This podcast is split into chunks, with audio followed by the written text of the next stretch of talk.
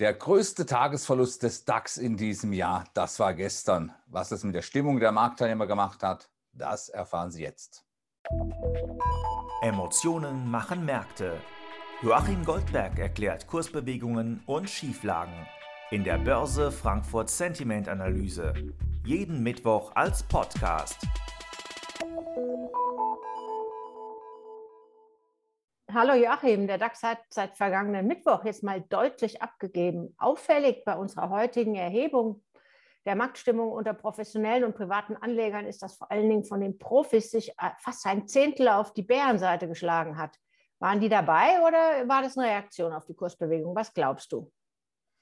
Nun, vor allen Dingen äh, war es ja dann äh, doch etwas, was den äh, Bären entgegengekommen ist. Aber es, Gewinne wurden nicht mitgenommen und äh, das hat vermutlich auch seinen Grund gehabt. Aber wir sehen zunächst uns mal die Verschiebungen an, äh, die wir erhoben haben. Da sehen wir nämlich, dass unser Börse Frankfurt Sentiment Index wieder in den Keller runtergegangen ist, um neun Punkte auf einen neuen Stand von minus 24. Das ist praktisch das Niveau von vor zwei Wochen. Aber äh, das große, äh, das Interessante an der ganzen Geschichte ist natürlich, äh, dass fast all diese neuen Bären aus dem Lager der Neutralen gekommen sind, also letzten Endes kein einziger Optimist aufgegeben hat.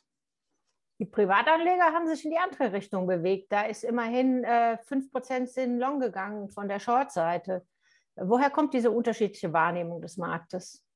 Nun, die äh, Privatanleger, da haben wir natürlich keine großen, äh, überhaupt keine Bewegung, keine Veränderung im Sentimentindex bekommen. Bei minus 8 stehen wir nach wie vor. Aber die Polarisierung, äh, die ist gestiegen und zwar sowohl bei den Bullen als auch bei den Bären. Um jeweils 5 Prozentpunkte ist es nach oben gegangen. Das heißt also, hier ist ein ganz anderer Ansatz vorhanden und äh, vielleicht hat man äh, sich auch überlegt, hier letztlich auch äh, zu versuchen, äh, vielleicht an den niedrigen Kursen günstig einzusteigen, um letzten Endes dann auch an einer Reaktion, wie wir sie zum Beispiel heute gesehen haben, zu partizipieren.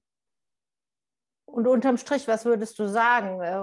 Ist die deutlich schlechtere Stimmung vor allem der Profis, also nur der Profis, ist das jetzt Potenzial, bietet das Potenzial für eine Trendwette wieder nach oben oder ist es eher anders zu interpretieren? Nun gut, äh, der Grund für die gestrige Bewegung, der wird ja äh, weitgehend dahin gesehen, dass die Finanzministerin, die US-Finanzminister Janet Yellen, äh, letztlich äh, ins Spiel gebracht hat, wenn auch ganz leicht steigende Zinsen im Falle einer Überhitzung der Wirtschaft. Diese Diskussion ist jetzt plötzlich auf den Tisch gekommen, eine Diskussion, die mhm. man seitens der Notenbank, der US-Notenbank, äh, tunlichst vermeiden wollte. Und äh, das hat natürlich dazu geführt, äh, dass es bei den Pessimisten, die vor allen Dingen auch bisher da waren, nicht zu Gewinnmitnahmen gekommen ist, denn die hätten sich ja normalerweise freuen können, wenn der DAX runtergeht. aber dies ist eben nicht geschehen. Tatsächlich ist es so, dass die Pessimisten eine höhere Risikoprämie einfordern. Die Pessimisten, sie sind ja übrigens auf dem höchsten Stand seit Juli vergangenen Jahres mit 52 Prozent aller Befragten. Und die möchten offensichtlich jetzt als Ausgleich für diese Diskussion um einen möglichen Tapering-Fahrplan, also um einen Fahrplan über die Straffung der US-Geldpolitik. Da möchten die einen Ausgleich haben. Das ist im Prinzip der ganze Grund, vermute ich mal, äh, dass wir hier diese negative Stimmung bekommen haben. Aber das heißt natürlich, äh, dass wir Nachfrage erwarten können, allerdings auf deutlich tieferem Niveau, als wir das bisher gesehen haben. Mhm